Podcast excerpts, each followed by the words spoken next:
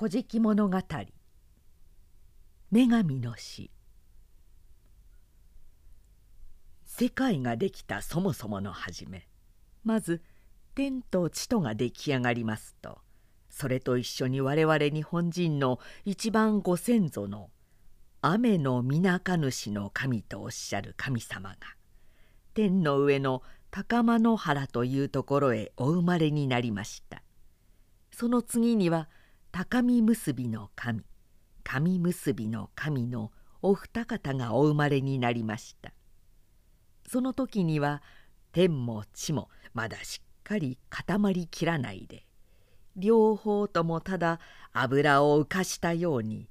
とろとろになってクラゲのようにふわりふわりと浮かんでおりました。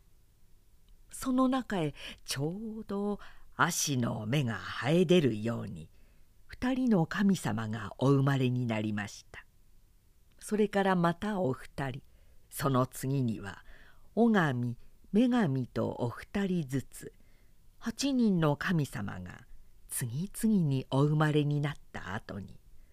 イザナギの神とイザナミの神とおっしゃる尾神女神がお生まれになりました。雨のみなか主の神はこのお二方の神様をお召しになってあのふわふわしている地を固めて日本の国を作り上げよ」とおっしゃって立派な矛を一振りお授けになりました。それでお二人は早速雨の浮き橋という雲の中に浮かんでいる橋の上へお出ましになっていただいた矛でもって下のとろとろしているところをかき回してさっとお引き上げになりますとその矛の刃先についた塩水がポタポタと下へ落ちてそれが固まって一つの小さな島になりました。お二人はその島へ降りていらしそこへ御殿を建ててお住まいになりました。そしてまず一番先に淡路島をおこしらえになりそれから伊予讃岐阿波土佐と続いた四国の島とその次には沖ノ島それからその自分つくしといった今の九州と壱岐対馬佐渡の3つの島をお作りになりました。そして一番しまいにトカゲの形をした一番大きな本州をおこしらえになってそれに大山と豊明津島というお名前をお付けになりました。これで淡路の島から数えてすっかりで8つの島ができました。ですから一番初めには日本のことを大屋島国と呼びまたの名を豊足原の瑞穂の国とも唱えていました。こうしていよいよ国が出来上がったのでお二人は今度は大勢の神様をお生みになりました。それと一緒に風の神や海の神や山の神や野の神川の神火の神をもお生みになりました。ところがおいたわしいことには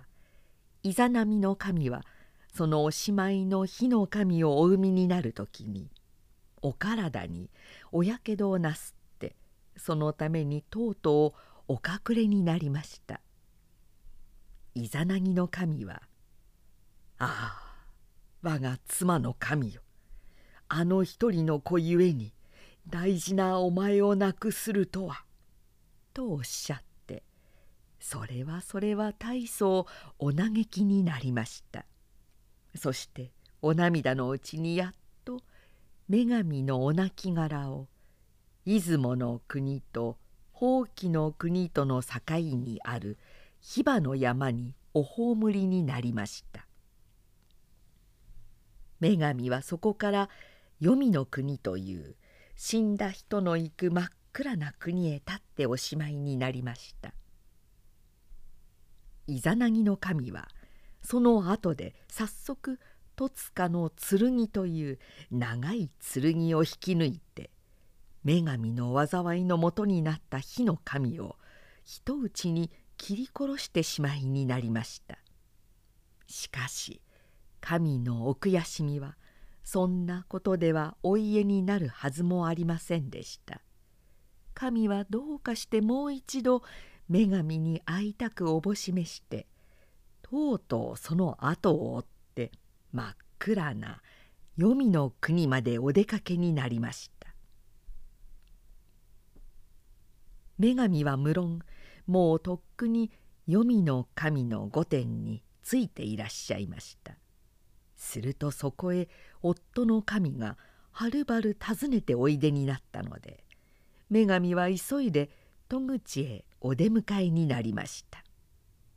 イザナギの神は真っ暗な中から女神をお呼びかけになって「愛しき我が妻の女神よお前と一緒に作る国がまだ出来上がらないでいる。どうぞもう一度帰ってくれ」とおっしゃいましたすると女神は残念そうに「それならばもっと早く迎えにいらしてくださいませばよいものを私はもはやこの国の汚れた火で炊いたものを食べましたからもう二度とあちらへ帰ることはできますまい。しかしせっかくおいでくださいましたのですからともかく一応黄泉の神たちに相談をしてみましょう。どうぞその間はどんなことがありましても決して私の姿をご覧にならないでくださいましな。御章でございますから。と女神は固くそう申し上げておいて御殿の奥へお入りになりました。イザナギの神は長い間戸口にじっと待っていらっしゃいました。しかし女神はそれなりいつまでたっても出ていらっしゃいません。イザナギの神はしまいにはもう待ち遠しくてたまらなくなってとうとう左の瓶の串をお抜きになりその片端の大葉を一本かき取ってそれへ火を灯してわずかな闇の中を照らしながら足探りに御殿の中深く入っておいでになりました。そうすると御殿の一番奥に女神は寝ていらっしゃいました。そのお姿を明かりでご覧になりますとお体中はもうすっかりベトベトに腐り崩れていて臭い臭い嫌な匂いがぷんぷん鼻へきました。そしてそのベトベトに腐った体中には宇治がうようよとたかっておりました。それから頭と胸とお腹と両ももと両手両足のところにはその汚れから生まれた雷神が一人ずつすべてで8人で恐ろしい顔をしてうずくまっておりましたイザナギの神はそのありさまをご覧になるとびっくりなすって恐ろしさのあまりに急いで逃げ出しておしまいになりました女神はむっくりと起き上がって「おやあれほど乙女申しておいたのに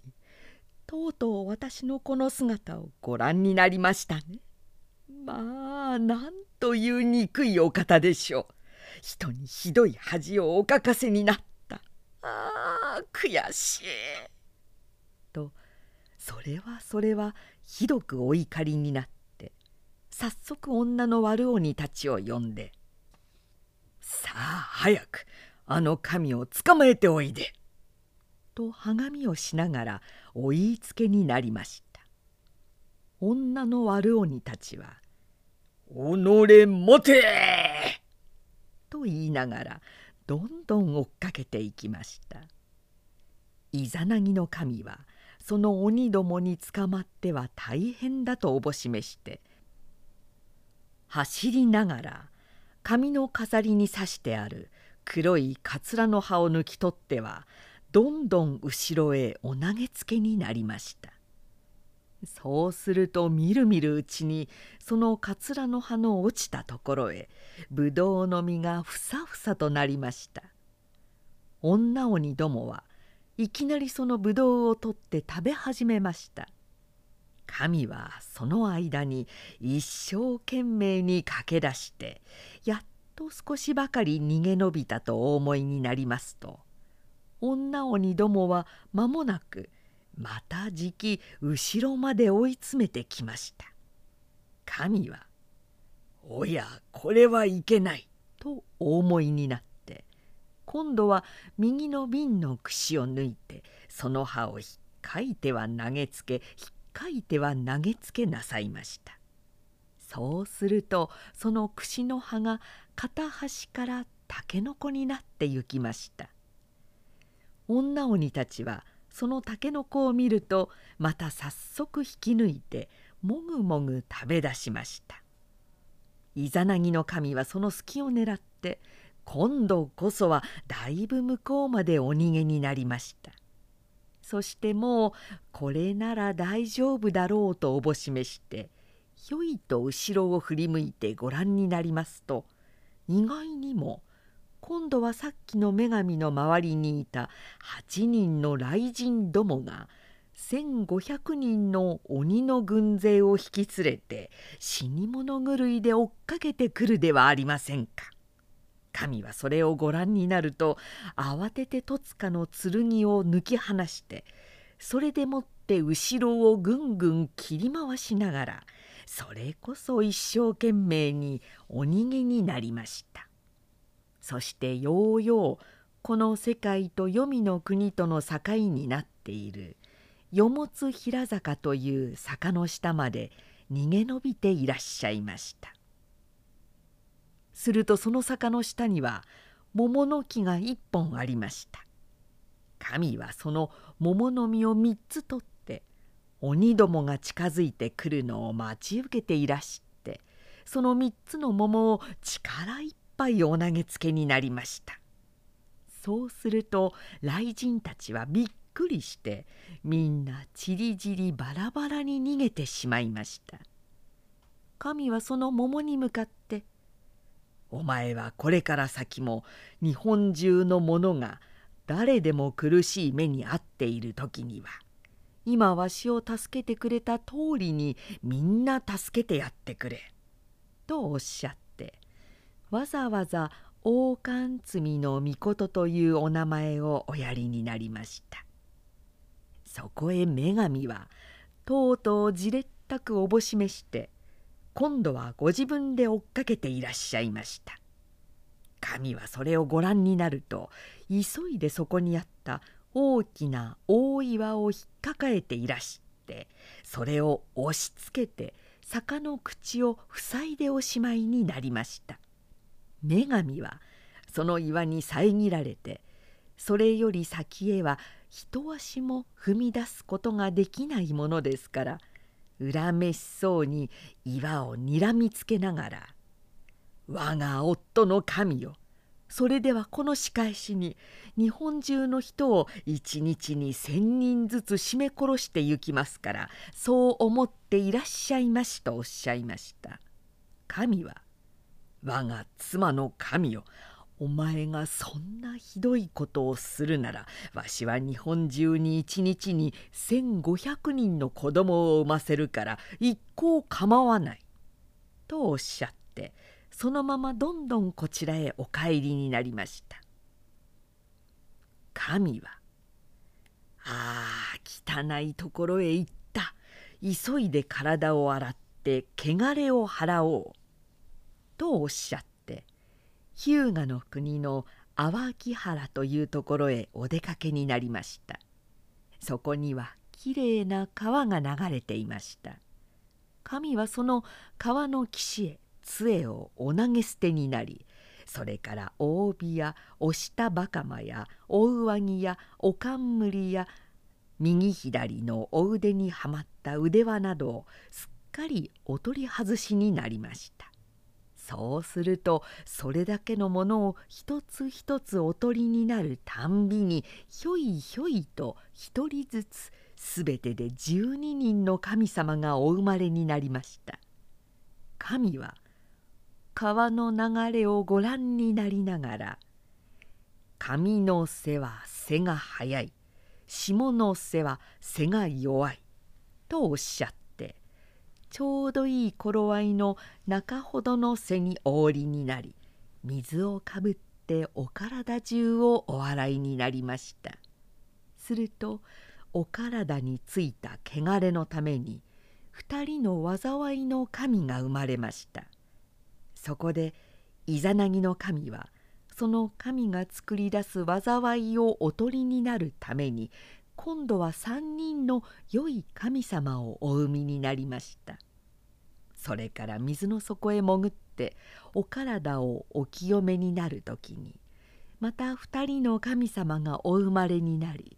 その次に水の中にこごんでお洗いになる時にもお二人それから水の上へ出ておすすぎになる時にもお二人の神様がお生まれになりました。そしてしまいに左の目をお洗いになるとそれと一緒にそれはそれは美しい尊い女神がお生まれになりました。イザナギの神はこの女神様に